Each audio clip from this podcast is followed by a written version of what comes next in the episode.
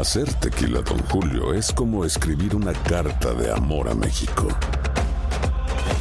Beber tequila, Don Julio, es como declarar ese amor al mundo entero. Don Julio es el tequila de lujo original, hecho con la misma pasión que recorre las raíces de nuestro país. Porque si no es por amor, ¿para qué?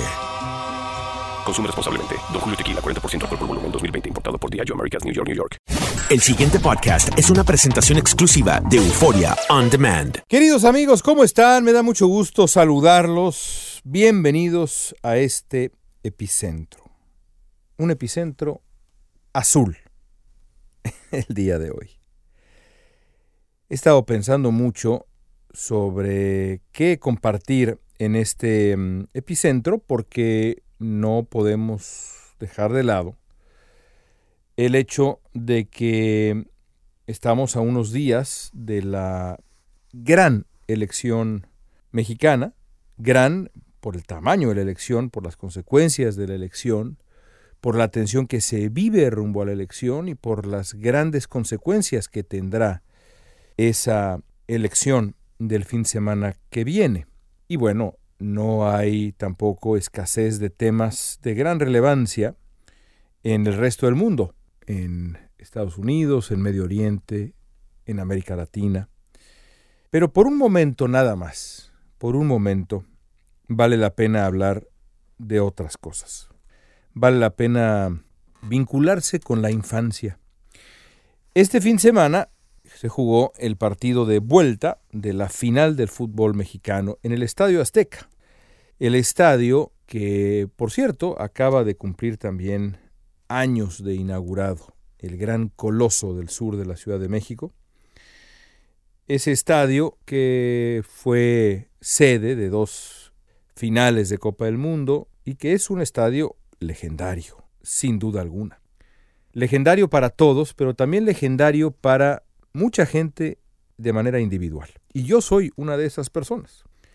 El Estadio Azteca es el estadio al que fui por primera vez, la primera vez que vi fútbol en vivo en un estadio fue ahí, en 1979 debe haber sido.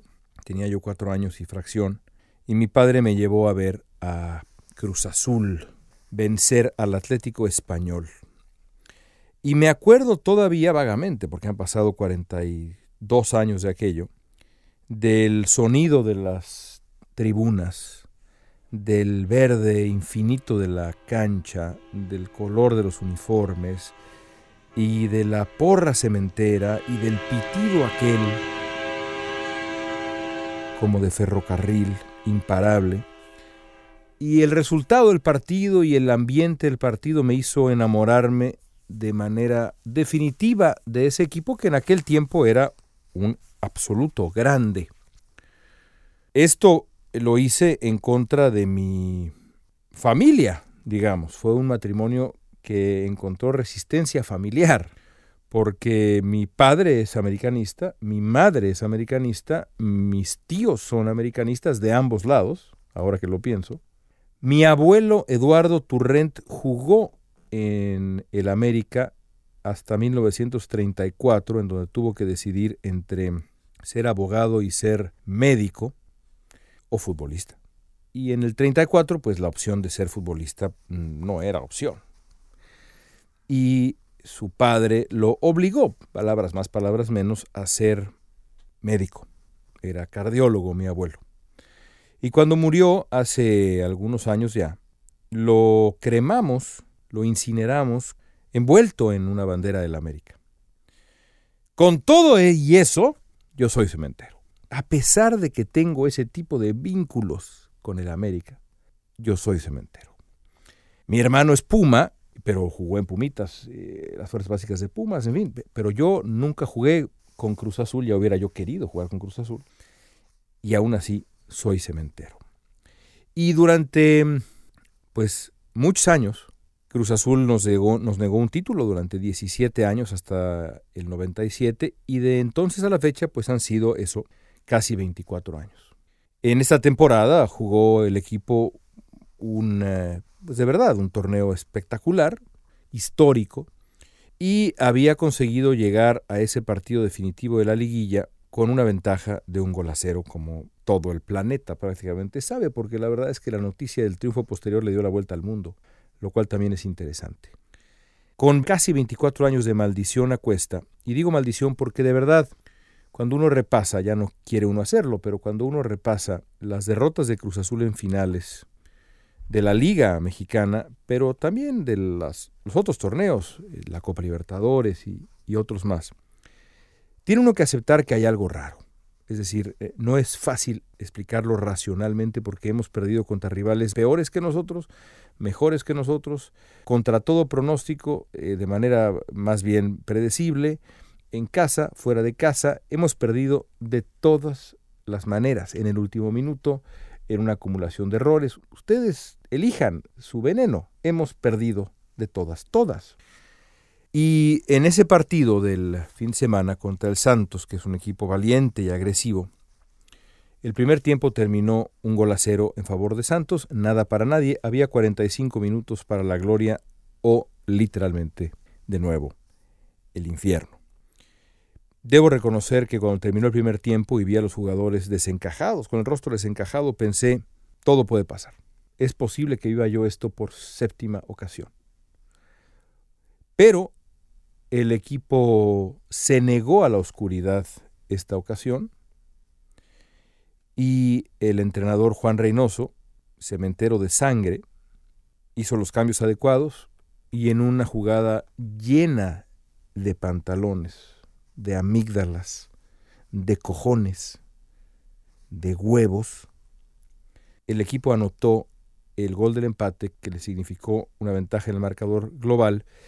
Aún así, hasta el último instante, cuando ya los fantasmas se habían ido por la puerta, se habían despedido, volvieron a tocar a la puerta porque había por ahí un par de momentos, hubo un par de momentos de jugadas cuando el, el arquero de Santos corrió a buscar un remate y yo dije, caray, esta película ya la vi, no la quiero volver a ver.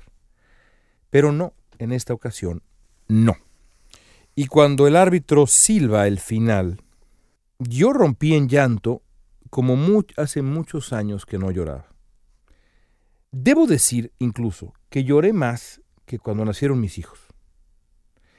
¿Cuál es la razón? pensé después. La razón tiene que ver con algo que me dijo mi hijo mayor mientras yo lloraba, tampoco imaginemos que pasé llorando tres horas, ¿eh? es decir, la explosión de llanto de dos o tres minutos, de verdad sollozar, de alegría. Mientras yo lloraba, mis hijos, que no lloraron, uno de mis hijos me, me abrazó y me dijo, un niño, describiéndome así, un niño.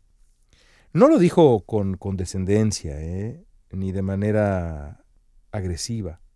Lo hizo porque algo tenía de razón, porque esas lágrimas eran lágrimas de infancia, ahí guardadas en algún sitio, ¿no? Lágrimas de infancia, lágrimas de catarsis infantil.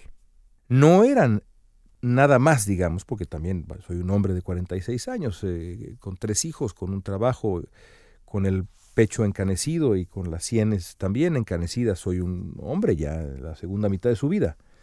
Pero había algo de infancia ahí. Y las lágrimas fueron de verdad muy plenas, plenas. Ah, cómo disfruté. Y al día siguiente, el lunes, desperté con una alegría, por supuesto, muy presente, pero también con una curiosa melancolía. Rara melancolía, eh, molesta melancolía, porque yo pensé, no, no, no es posible que sienta yo esta melancolía cuando eh, ganó Cruz Azul. ¿Qué explica esa melancolía? Bueno, regresé a lo que me había dicho mi hijo y concluí que yo no sé si ustedes eh, ubican cómo hay pues grandes historias, ¿no es cierto?, de fantasmas en donde un fantasma permanece en un sitio y no se va sino hasta encontrar una liberación, hasta que descubre su motivo, hasta que alguien descifra su motivo en el mundo de los vivos. Y entonces, el fantasma o el amigo de la infancia, el amigo imaginario de la infancia, se va y se va. Y yo creo que con ese triunfo de Cruz Azul, lo que se fue finalmente es eso. Perdí quizá mi último vínculo con la infancia. Nunca dejaré de tener algo de niño, Dios quiera que nunca lo deje de tener, y de salir a jugar fútbol con, con mi hijo y ponerme un uniforme y poder reírme y poder aventarme de un tobogán, que me encantan, y otras tonterías. Pero ese amigo de la infancia, ese fantasma bueno de la infancia, ese dolor de la infancia, se fue y no regresará. Así que no cambio para nada esa melancolía, porque es una melancolía que arraiga en la gloria anterior, pero la reconozco y la atesoro también. Ojalá que los amigos cementeros que me escuchen se identifiquen con esto y vivan a plenitud lo que sea que están sintiendo. ¿Cuánta gente festejó en México y fuera de México? No recuerdo un festejo así, con todo respeto para los otros equipos. ¿eh? No recuerdo un festejo así en los triunfos de otros equipos. No recuerdo historias publicadas en el New York Times, en el LA Times, en el Washington Post, en el mundo. Cruz Azul ganó. Se acabó la maldición. Gente en Durango, en Sonora, en Guanajuato, en Hidalgo, por supuesto, la casa original de Cruz Azul, en El Ángel. Felicitaciones de los cementeros y entre los cementeros, pero también de los no cementeros. Porque en cierto sentido todos quizás reconocimos que ya era hora también de una alegría para los que habían sufrido más y habían tenido paciencia durante tantos años. En fin, así se cierra un capítulo. El próximo lunes regresaremos para hablar de política y cosas quizá más importantes, pero por ahora, arriba la máquina. Gracias amigos. El pasado podcast fue una presentación exclusiva de Euphoria On Demand. Para escuchar otros episodios de este y otros podcasts, visítanos en euphoriaondemand.com. Hay gente a la que le encanta el McCrispy y hay gente que nunca ha probado el McCrispy. Pero todavía no conocemos a nadie que lo haya probado y no le guste. Para pa pa pa.